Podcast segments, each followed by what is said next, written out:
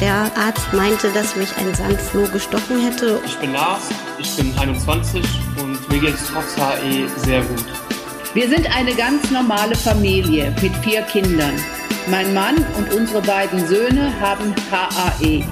Ein normales Leben ist heute mit HAE und den derzeitigen Therapien sehr gut möglich.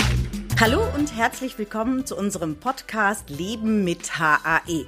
Ich bin Birgit Lechtermann und ich freue mich sehr, Sie zu einer neuen Folge begrüßen zu dürfen. Ich darf hier immer wieder spannende, interessante, großartige Persönlichkeiten zu ihren bewegenden Geschichten zum Leben mit HAE befragen, spreche aber auch immer wieder mal mit Experten, Expertinnen, die wichtige Informationen zum Thema Leben mit HAE haben.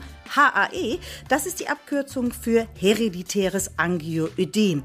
Und in vorangegangenen Folgen haben wir diese seltene Erkrankung auch schon sehr ausführlich erklärt. Hören Sie doch gerne einfach mal in die vorangegangenen Folgen rein. Auch die heutige Folge ist wieder eine Produktion von Takeda. HAE ist eine Erkrankung, die erblich bedingt ist und somit weitergegeben werden kann. In einer Familie ist es also durchaus gegeben, dass mehrere Personen an HAE leiden, generationsübergreifend, aber auch innerhalb einer Generation. Unsere treuen Zuhörer und Zuhörerinnen erinnern sich vielleicht, dass Daniela Weinert in der allerersten Staffel unseres Podcasts bereits in einer Folge zu Gast war. Heute ist sie zusammen mit ihrer Mutter Ursula und mit ihrer Tochter Anna bei mir. Alle drei haben HAE. Bei Ursula und ihrer Tochter Daniela ist der Verdacht HAE nach einem gemeinsamen Arztbesuch aufgekommen und kurz darauf bestätigt worden. Mit der Geburt von Anna trat die Erkrankung in dritter Generation auf. Doch wie erlebt man denn HAE als Familie? Vor welcher Herausforderung steht man und kann man sich gegenseitig vielleicht auch helfen, gerade weil mehrere Familienmitglieder betroffen sind? Liebe Familie Weinert, ich bin schon gespannt, über diese und weitere Fragen heute mit Ihnen, mit euch zu sprechen. Schön, dass alle drei da sind. Ein generationsübergreifender Talk heute.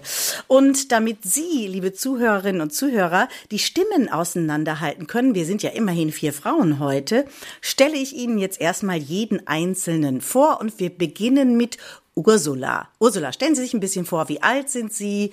So ein bisschen Familie. Also, ich bin Ursula Weinert, bin 68 Jahre alt. Meine Hobbys sind Handarbeiten. Ich handarbeite sehr gerne fahre auch gerne mit dem Fahrrad, bin immer mit dem Fahrrad unterwegs, arbeite gerne im Garten und sitze auch gerne im Garten. Das hört sich doch schon mal sehr schön an. Herzlich willkommen. Dann möchte ich mit Ihrer Tochter sprechen. Mit der habe ich ja bereits schon einen Podcast gemacht mit Daniela. Aber alle, die damals vielleicht nicht reingehört haben, können das natürlich nachträglich noch tun. Aber stellen Sie sich auch noch mal vor, Daniela. Ja, hallo, mein Name ist Daniela Weinert. Ich bin 49 Jahre alt. Von Beruf bin ich Sozialpädagogin und ähm, meine Tätigkeit ist die Stadt Stadt, ich bin die Stadtjugendpflegerin in meinem Heimatort. Das mag ich auch sehr gerne tun. Da strahlt sie. Und dann begrüßen wir die dritte im Bunde in dieser Podcast-Runde. Das ist Anna. Tochter und Enkelin. Genau, ich bin die Anna, Tochter und Enkelin. Ich bin äh, Fotografin und Videografin, habe jetzt mein Studium vor kurzem abgeschlossen, bin jetzt seit einem halben Jahr angestellt und ja, was mache ich gerne in meiner Freizeit? Ich bin auch sehr gerne im Garten, ich sitze auch sehr gerne im Garten, wie meine Oma auch. Ich habe drei Katzen, Carsten, äh, Urmel und Gisela und äh, mit denen verbringe ich auch sehr viel Zeit und ja, das ist so das, was ich mache. Das hört sich aber wirklich sehr cool an. Die Namen der Katzen sind aber auch süß. Wie kommt man auf solche Namen? Äh, ich weiß nicht, ich, ich habe es eher traditionell gehalten. Dann beginnen wir jetzt mal mit Daniela und Ursula. Sie haben ja ähm, vor der Diagnose mit HAE wiederholt Symptome gehabt. Waren das eigentlich identische Symptome? Ja, waren identisch. Was waren das? Also wir hatten, äh, also ich hatte auch hauptsächlich im Bauchraum und Daniela auch, aber wir haben das komischerweise nie, also auf eine Krankheit geschoben.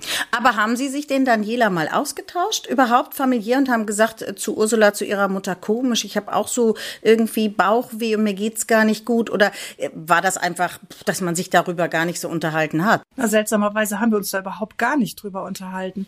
Also das kommt uns jetzt auch sehr komisch vor, so im Nachhinein. Aber weil ja auch noch keine Diagnose, es gab ja noch keine Diagnose bei uns. Und ähm, die Symptome sind ja auch so, naja, so, so Magen-Darm-Beschwerden mit Übelkeit und starkem Erbrechen. Das hat, kann ja eine Million Gründe haben. Und wir haben das überhaupt nicht, ganz, ganz und gar nicht in Bezug aufeinander äh, bekommen. Jetzt muss ich einmal Ihre Mutter fragen, die Ursula. Sie sind ja wahrscheinlich irgendwann auch zum Arzt gegangen und haben gesagt, oder zur Ärztin und haben gesagt, na, da ist immer so komisch, mir ist gar nicht so gut. Welche Diagnosen haben Sie denn vor der eigentlichen Diagnose HAE erhalten? Also ich habe meistens Gallenkoliken, obwohl keine Gallensteine da gewesen sind oder halt psychisch bedingt. Das ist, glaube ich, ganz häufig. Das haben auch schon viele in unserem Podcast erzählt, dass dann immer das so ein bisschen, ähm, ja, wenn man da nicht weiterkommt, dann gesagt wird, vielleicht ist es dann psychosomatisch, psychisch, was auch immer. Ich glaube, das haben Sie auch schon mal erzählt, Daniela, ne? Ja, ganz genau so war das bei mir auch. Also es war dann, ich war halt auch sehr dünn zu der Zeit. Ähm, war das halt eine Bulimie oder eine Magersucht, wurde mir dann diagnostiziert und halt auch psychosomatisch bedingt dann. Dann kam ein denkwürdiger Tag, hätte ich fast gesagt, mit einem Zahnarztbesuch, liebe Daniela, liebe Ursula. Das sollte ja eigentlich dann ihr Leben komplett ändern. Denn das hat eine ganz entscheidende Rolle gespielt. Aber beginnen wir mal mit Ursula und dem Zahnarztbesuch. Ja, also ich war beim Zahnarzt, habe eine ganz normale Betäubungsspritze bekommen. Und ja, im, ich weiß jetzt nicht, das war im Laufe des Tages, habe ich so ein Spannungsgefühl bekommen an der Gesichtshälfte. Ja, und dann hat sich das so zugespitzt, dass die ganze Gesichtshälfte also total angeschwollen war, die Lippen angeschwollen, also total entstellt. Und dann bin ich zum Hausarzt gegangen. Er meinte, das wäre irgendwie eine allergische Reaktion hat mir eine Gegenmittel, hat mir ein Gegenmittel gespritzt, aber das hat natürlich nicht geholfen. Dann gab es wieder einen Zahnarztbesuch, nämlich von Daniela. Und was passierte? Ganz genau. Also in der gleichen Woche, durch Zufall, war ich, hatte ich auch einen Zahnarztbesuch, auch mit einer Betäubung. Und habe auch kurze Zeit später, man denkt ja erstmal nach einer Betäubung, das fühlt sich sowieso immer ein bisschen sehr seltsam an. Und dann fing das bei mir aber auch an. Und ich habe dann bin dann auch angeschwollen und sah im Prinzip genauso aus wie meine Mutter ein paar Tage vorher bin dann auch zum Zahnarzt erst und auch zum Hausarzt. Die kennen sich beide durch Zufall.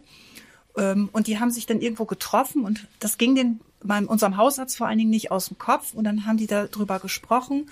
Und da ist unserem Hausarzt dann so ähm, eingefallen, dass er in seiner Assistenzzeit mal einen Patienten mit HAE ähm, kennengelernt hatte und hat sich gedacht, okay, das ist ja jetzt ganz seltsam, die beiden schwellen an und die haben die und die Symptome. Dann haben die mich erstmal nur mich eingeladen ähm, zum, also was heißt eingeladen, das hört sich ja so nett an, zum Blut abnehmen. haben dann erstmal Blut abgenommen bei mir, um zu gucken, ob es äh, HE sein könnte. Und dann gab es eine Diagnose. Genau, es gab kurze Zeit später die Diagnose, es ist HAE. Und daraufhin ähm, wollten wir dann halt sehen, weil es ja vererbbar sein kann. Also man kann auch eine Neumutation sein, aber es kann, man kann es halt auch vererben und die Wahrscheinlichkeit war ja bei uns sehr hoch, dadurch, dass wir auch die gleichen Symptome hatten, wurde äh, meine Mutter dann auch äh, getestet und es stellte sich dann raus, dass wir das beide haben. Eigentlich war das ja wirklich ein Zufall. Man kann sagen, nach vielen verschiedenen Diagnosen, die bei Ihnen beiden gestellt wurden und auf einmal durch so einen Zufall mit dem Zahnarztbesuch bekommt man dann eine richtige Diagnose. Wie sind denn Sie mit der Diagnose umgegangen, Ursula? Also ich wusste ja nicht, was es ist. Mir war das eigentlich auch egal. Es war die Hauptsache, das war endlich eine Diagnose da. Wir wussten ja nicht, was, was bedeutet das. Aber es war eine Erlösung, dass eine Diagnose gestellt wurde. Wie war das bei Ihnen, Daniela? Ja, genau das Gleiche. Also das Kind hatte endlich einen Namen. Also ich fand persönlich dieses dass man auf dieses Psychologische ging, also dass wir psychische Probleme haben, weil die hatte ich definitiv, nicht mal abgesehen davon, dass ich mich vielleicht schlecht gefühlt habe, aber ich fühlte mich sonst überhaupt nicht psychisch beeinträchtigt. Und da war ich äh, sehr erleichtert, dass man einfach sagen konnte, okay, das das und das habe ich jetzt und konnte dann, dann ganz anders auch argumentieren damit. Und wahrscheinlich müssen Sie jetzt bei jedem Zahnarztbesuch, bei jedem Arztbesuch ja auch darauf hinweisen, dass Sie an HAE erkrankt sind. Ja, das auf jeden Fall. Ähm, vor allen Dingen, also auch prophylaktisch dann halt auch, wenn wir zum Zahnarzt gehen. Es ist nach wie vor, muss ich dazu sagen, immer noch sehr schwierig, überhaupt einen Zahnarzt zu finden, der einen behandelt. Wir haben halt sehr, sehr viel Angst davor, weil die Krankheit auch sehr selten ist. Aber eigentlich mit der Medikation, die wir gerade bekommen, sollte das gar kein Problem mehr sein. Zwei Jahre nach der eigentlichen Diagnose, liebe Daniela, sind Sie schwanger geworden. Wie ging es Ihnen denn damals? Ja, in der Schwangerschaft, also im ersten Drittel ging es mir sehr gut. Eigentlich so gut wie vorher nicht. Aber im zweiten und äh, dritten Drittel ging es mir sehr schlecht, was die HAE-Attacken anging.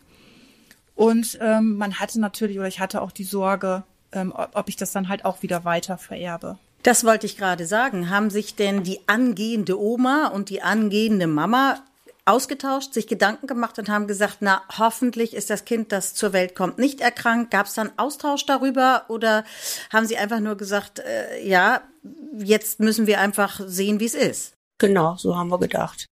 Dann kam Anna zur Welt. Die will ich jetzt auch mal in unsere Runde reinholen, liebe Anna.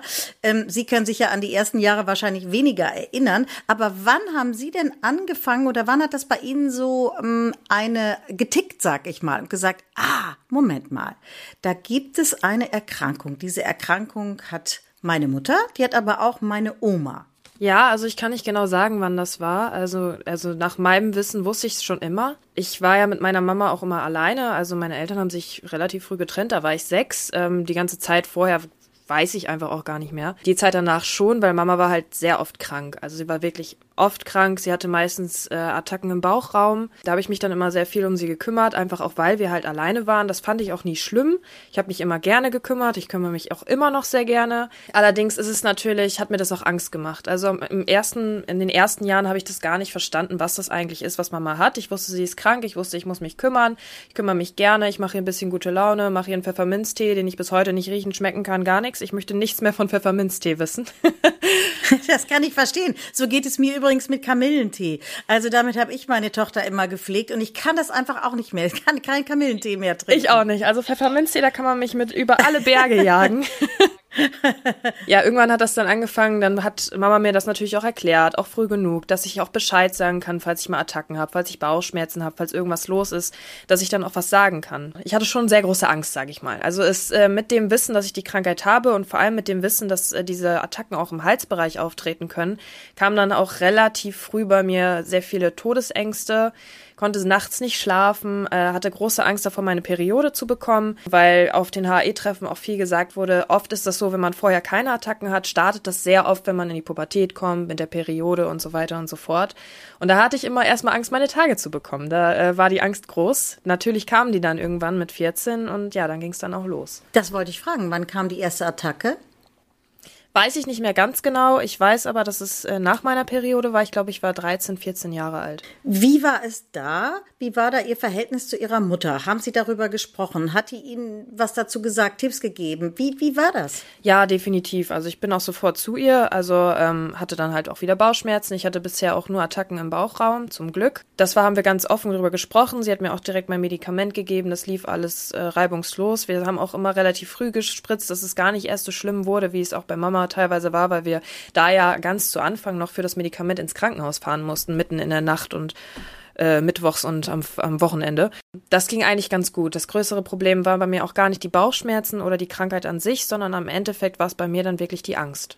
Hm, das ist aber nachvollziehbar. Äh, mittlerweile sind Sie 26. Wenn ich Sie so anschaue, dann darf ich mal beschreiben. Eine total coole, gut aussehende junge Frau, die mitten im Leben steht. Ja, da lacht sie, aber es ist so. Die jetzt auch einen tollen Job hat. Wie ist denn heute das Verhältnis, Ihr Verhältnis zur Krankheit, zur HAE-Erkrankung? Also eine Zeit lang habe ich mich da auch mit beschäftigt, war auch in der Selbsthilfegruppe, ähm, habe auch viele Treffen teilgenommen, habe aber für mich rausgefunden, dass es für mich leichter ist, mich mit der Krankheit nicht wirklich zu beschäftigen. Also die, ich lebe mit der Krankheit, aber ich lebe nicht für die Krankheit, so sagen wir immer so schön. Und äh, sie ist da, ich habe mein Medikament, mir geht's gut, ich mache das prophylaktisch, ähm, ich habe quasi keine Attacken mehr. Also ich lebe ein ganz normales Leben, so wie jeder andere eigentlich auch. Klar muss man den Ärzten was sagen und hier und da ist es, eckt man da noch mal ein paar Mal an, aber das ist so minimal, dass es eigentlich gar nicht auffällt. Ähm, das einzige Problem, was ich halt noch habe und was ich auch die ganzen Jahre hatte, ist einfach auch noch die Bekämpfung der Angst. Also wenn man als im Kindesalter so große Ängste hat und auch so große Todesängste schon als Kind hat und auch seine Mama so sieht, bleibt das natürlich auch ein Stück weit hängen. Da bin ich noch so ein bisschen mit am Knuspern, aber ich glaube, ich bin da auf einem guten Weg. Die Oma, die Ursula, hat vorhin genickt, als Sie gesagt haben, ja, also ich will mich gar nicht so intensiv mit der Krankheit beschäftigen. Ich tue alles, damit ich ein möglichst, ich sag mal, ganz normales Leben führen kann, aber ich will mich da nicht so intensiv reinfallen lassen. War das bei Ihnen auch so, Ursula? Ja, bei mir ist das genauso. Also da, das war so eine intensive Zeit, als wir die Diagnose noch nicht hatten. Und ähm, jetzt mit der Diagnose und mit der Therapie, die wir haben, also das ist wirklich, äh, wie Anna schon sagt, man kann ein ganz normales Leben führen. Gibt es etwas, was sie Anna mit auf den Weg geben könnte, die ja was ja verständlich ist, auch so eine gewisse Angst aufgebaut hat. Gibt es da was, was man als Großmutter ihr mit auf den Weg gibt? Ja, kann man jetzt schlecht sagen. Also die Ängste, das kann ich schon verstehen. Aber also wie gesagt, ich meine, das hat sie ja selber jetzt gesagt und sie merkt selber, dass man wirklich ein ganz normales Leben führen kann. Das ist, glaube ich, ganz wichtig. Aber dennoch, wenn sich so Ängste so tief eingegraben haben, liebe Anna, dann muss man da auch so ein bisschen, glaube ich, Aufräumungsarbeiten betreiben, so nenne ich das jetzt mal, ne? Ja, das mache ich auch. Ähm, das, da bin ich dabei und das äh, läuft eigentlich auch ganz gut an. Und wie gesagt, ich habe gar keine Angst vor der Krankheit. Es ist einfach, es steckt halt in einem drin, wenn man so früh schon Angst davor. Ich habe mich da als Kind wahrscheinlich auch einfach reingesteigert. Aber das ist natürlich der große Unterschied zwischen den beiden und mir. Die beiden haben sich die Diagnose erhofft.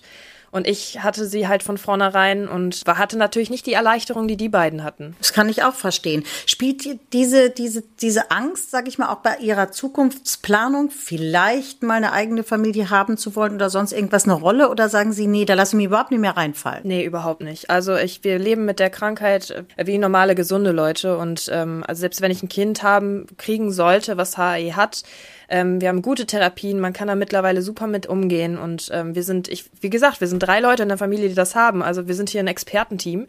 Äh, ich glaube, da äh, kann uns nicht viel passieren. da lasse ich mir gar nicht reinreden, nein. Wo wir dann bei Expertenteam sind, das war jetzt ein gutes Stichwort, liebe Daniela. Sie sind ja sozusagen äh, wirklich Expertin geworden, haben HAE zum festen und aktiven Bestandteil ihres Alltags gemacht. Sie haben eine Selbsthilfegruppe.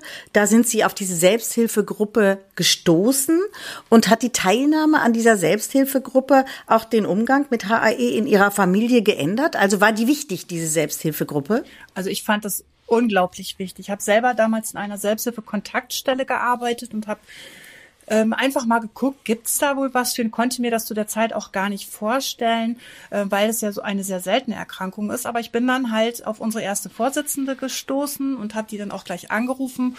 Und ähm, da gab's dann auch ziemlich zeitnah schon das erste regionale Treffen bei uns im Norden, wo wir dann auch hingefahren sind.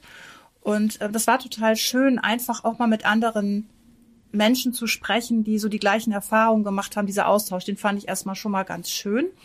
Was ich aber auch total wichtig und gut fand, wir haben dadurch ähm, die, die ähm, Informationen von, von Kompetenzzentren, von Ärzten bekommen, von Medikamenten. Wie geht man eigentlich damit um? Weil bis zu diesem Zeitpunkt, bevor wir in der Selbsthilfegruppe waren, gab es ein Medikament mit der Aussage, das dürft ihr nur nehmen, wenn gar nichts mehr geht, wenn ihr meint, ihr könnt es nicht mehr aushalten. Da, dadurch war natürlich dieses Leiden auch immer noch hoch, weil wir haben das ja auch tatsächlich wirklich nur im absoluten Notfall benutzt. Und ich muss ganz ehrlich sagen, dadurch sind wir dann an Ärzte geraten, die die Krankheit sehr gut kannten, die den äh, Umgang mit den Medikamenten kannten. Und äh, da wurde für uns, fand ich persönlich schon mal einiges viel, viel besser. Das Zweite, was ich total toll fand, ähm, es ist ein Medikament, was man IV verabreicht. Und wir haben, also Anna und ich da damals, ähm, gelernt, uns selbst das Medikament IV zu verabreichen. Anna war zu dem Zeitpunkt zwölf Jahre alt. Ich fand sie unglaublich mutig. Also IV, IV müssen wir auch noch kurz erklären. Ah, genau. Intravenös, Intravenös genau. genau. Deshalb, da muss man, muss man natürlich so ein bisschen erstmal einen Kurs machen, damit man das auch äh, gut hinbekommt, ne? Ja, ganz genau. Ist auch eine Mordsüberwindung erstmal gewesen. Aber es hat uns natürlich auch schon wieder unheimlich viel äh, Selbstbestimmtheit gegeben, weil, wie Anna vorhin schon gesagt hat, wir häufig nachts und am Wochenende im Krankenhaus saßen und immer auf neue Ärzte getroffen sind, die auch also sehr häufig wenig Verständnis hatten, wo man sich ganz viel erklären musste. Und das hat uns auch Freiheit gegeben. Das war schon mal ganz toll. Sie engagieren sich, das dürfen wir noch dazu sagen, liebe Daniela, aktiv und seit zehn Jahren sind Sie die zweite Vorsitzende dieser Selbsthilfegruppe und Ihre Mutter hat vorhin immer genickt. Ist das bei Ihnen auch so? Hat das, hat das bei Ihnen auch jetzt ähm, so mit der Diagnose, aber auch mit den neuen, sage ich mal, Möglichkeiten, die es in den Therapien gibt, hat das bei Ihnen auch nochmal so einen Schritt gemacht nach vorne, so äh, in ein neues Leben? Ja, auf jeden Fall. Auch die Selbsthilfegruppe, die steht ja unter dem Motto, ich bin nicht allein und das ist wirklich so. Also äh, man hat Menschen da getroffen, die das gleiche Leiden hatten und man konnte sich austauschen. Also das hat ganz, ganz viel äh, gebracht. Dann nochmal zu Anna, die ja vorhin gesagt hat, nee, ich lass mich da nicht so reinfallen. Liebe Anna, was mich da interessieren würde, wenn Sie, man ist ja, wenn man 26 ist, ist man viel unterwegs. Man lernt neue Leute kennen, auch mal neue, äh, beruflich auch mal neue Kollegen, Kolleginnen und so weiter. Wie gehen Sie denn damit um? Sind Sie da ganz offen und erzählen davon oder sagen Sie, ne, Deckel drauf ist meine Sache? Nee, da bin ich ganz offen. Also da habe ich überhaupt gar kein Problem mit. Äh, da war ich auch immer schon sehr offen. Äh, bin da aber jetzt auch nicht wirklich großartig auf irgendwelche negativen Kommentare gestoßen. Nee, da bin ich ganz offen und äh, das weiß in meinem Umfeld auch eigentlich jeder. Bei der Arbeit habe ich es jetzt noch nicht konkret erwähnt, weil ich auch noch nicht so lange da bin, deswegen bin ich da noch ein bisschen vorsichtig. Aber ich weiß, selbst wenn ich es erwähnen würde, wäre das völlig in Ordnung. Ähm, ich bin da schon gut gelandet und ich habe hier tolle Leute um mich rum und äh, das ist kein Problem, erzähle ich ja gerne und jedem. Jetzt fehlt noch ein Thema, Reisen. Wie gehen Sie damit um? Junge Leute sind absolut viel unterwegs, auch auf Reisen. Alles kein Problem? Ich bin noch nie ein Reisemensch gewesen, auch als Kind schon nicht. Ich weiß nicht, ob es auch ein Stück weit damit zusammenhängt, dass ich Angst hatte, dass irgendwas passiert, aber ähm, ich bin einfach, ein, ich bin ein Zuhause-Mensch. Ich bin nicht gerne viel unterwegs, tatsächlich. Ich fliege jetzt im Oktober ähm, in Urlaub und mir gehen jetzt schon Muffesausen vor dem Flug. aber ich freue mich auch drauf. Aber nee, ich bin tatsächlich sehr viel zu Hause. Ja, aber also, wir waren auch schon viel unterwegs mit der Familie, auch mit meiner Mama war ich schon viel unterwegs und es lief immer alles gut und wir hatten auch schon ein paar Aktionen an Flughäfen, wo wir uns dann auf dem Flughafen Klo spritzen mussten und, dann saßen wir da mit unserer Spritze im Arm und das kam alles total komisch rüber. aber ähm, auch das haben wir alles gemeistert und das funktioniert auch. Also Reisen funktioniert. Ich mag es persönlich nur nicht gerne. Aber dann ist es doch gerade doppelt gut, dass wir so einen Podcast machen, denn den hören ja auch Menschen, die nicht von der Krankheit betroffen sind, ja, weil sie einfach sagen, ich will mal schauen, die haben vielleicht was völlig anderes. Wie gehe ich denn, wie gehen denn die Menschen damit um und was passiert da? Das ist ja gut, dass ihr das erwähnt, zum Beispiel mit dem äh, auf Reisen sein oder dann saßen wir am Flughafen da im, in der Toilette und mussten uns spritzen und haben uns die anderen komisch angeschaut. Vielleicht trägt ja dieser Podcast auch dazu bei, dass wir eben mehr Aufklärung betreiben, ja, dass das was ganz Normales ist, dass, ähm, äh, dass sowas sowas auch mal vorkommen kann. Ja, definitiv. Dann frage ich euch drei noch. Fangen wir mal an. Ich hätte fast gesagt mit der Oma. Ist sie aber. Was wünscht ihr euch für die Zukunft? Für die Zukunft. Ja, dass es eigentlich äh, so bleibt, also jetzt mit der Krankheit, äh, wie es jetzt ist und nicht schlechter wird. Also im Moment kann man wirklich gut damit leben, so. Dann gehen wir reihum, Daniela. Ja, also erst einmal, das ist auch so ein Wunsch, den ich habe. Ich hoffe auch, dass äh, wir niemals Probleme haben werden, überhaupt an die Medikamente zu kommen. Das ist ja auch immer, es kann, können ja auch mal unsichere Zeiten kommen. Das wäre so ein Wunsch. Und mein absoluter Traum wäre natürlich, wenn man die Krankheit heilen könnte. Anna, was wünschen Sie sich? Also ich müsste die Krankheit gar nicht unbedingt heilen. Also ich würde das toll finden, aber ich finde, wir sind auf einem Stand, wo es eigentlich schon sehr gut ist. Mein Wunsch wäre eine bessere Verfügbarkeit vom Medikament. Ähm, ich würde es toll finden, einfach in eine ganz normale Apotheke gehen zu können oder äh, dass es das Medikament mir geliefert wird und man sich dann nicht mehr so großartig drum kümmern muss. Weil es ist natürlich die ganze Therapie, egal welche Therapie, ist leider sehr, sehr teuer. Und da finde ich, ich, ich, ich kann mir vorstellen, es gibt auch Leute, die haben noch Probleme, das mit ihrer Krankenkasse zu klären. Und ich hatte schon oft irgendwie Probleme, dass auch bei meinem Hausarzt kann ich mein Medikament zum Beispiel nicht bekommen. Und da würde ich das gut finden, wenn, wenn sowas vielleicht auch irgendwann einfach auch bezahlbar wäre, beziehungsweise wenn das einfacher werden würde. Das ist doch mal ein echter Appell, finde ich gut. Dann sage ich euch dreien jetzt ganz herzlichen Dank. Es war ein sehr schönes Gespräch mit euch. Wünsche euch jetzt noch einen schönen Tag, den ihr ja nicht gemeinsam verbringt, weil ihr sitzt ja an verschiedenen Stellen Stellen quasi. Wünsche euch aber dennoch gemeinsam jetzt nochmal vielleicht einen Austausch und einen schönen Tag. Danke, dass ihr heute bei dem Podcast dabei wart. Dankeschön. Danke. Gerne. Danke. Und für alle, die vielleicht noch ein bisschen mehr über diese Krankheit HAE erfahren möchten, sage ich wie immer zum Schluss noch, gehen Sie auf www.lebenmithae.de. Dort gibt es viele weitere Informationen. Tschüss und bis zum nächsten Podcast.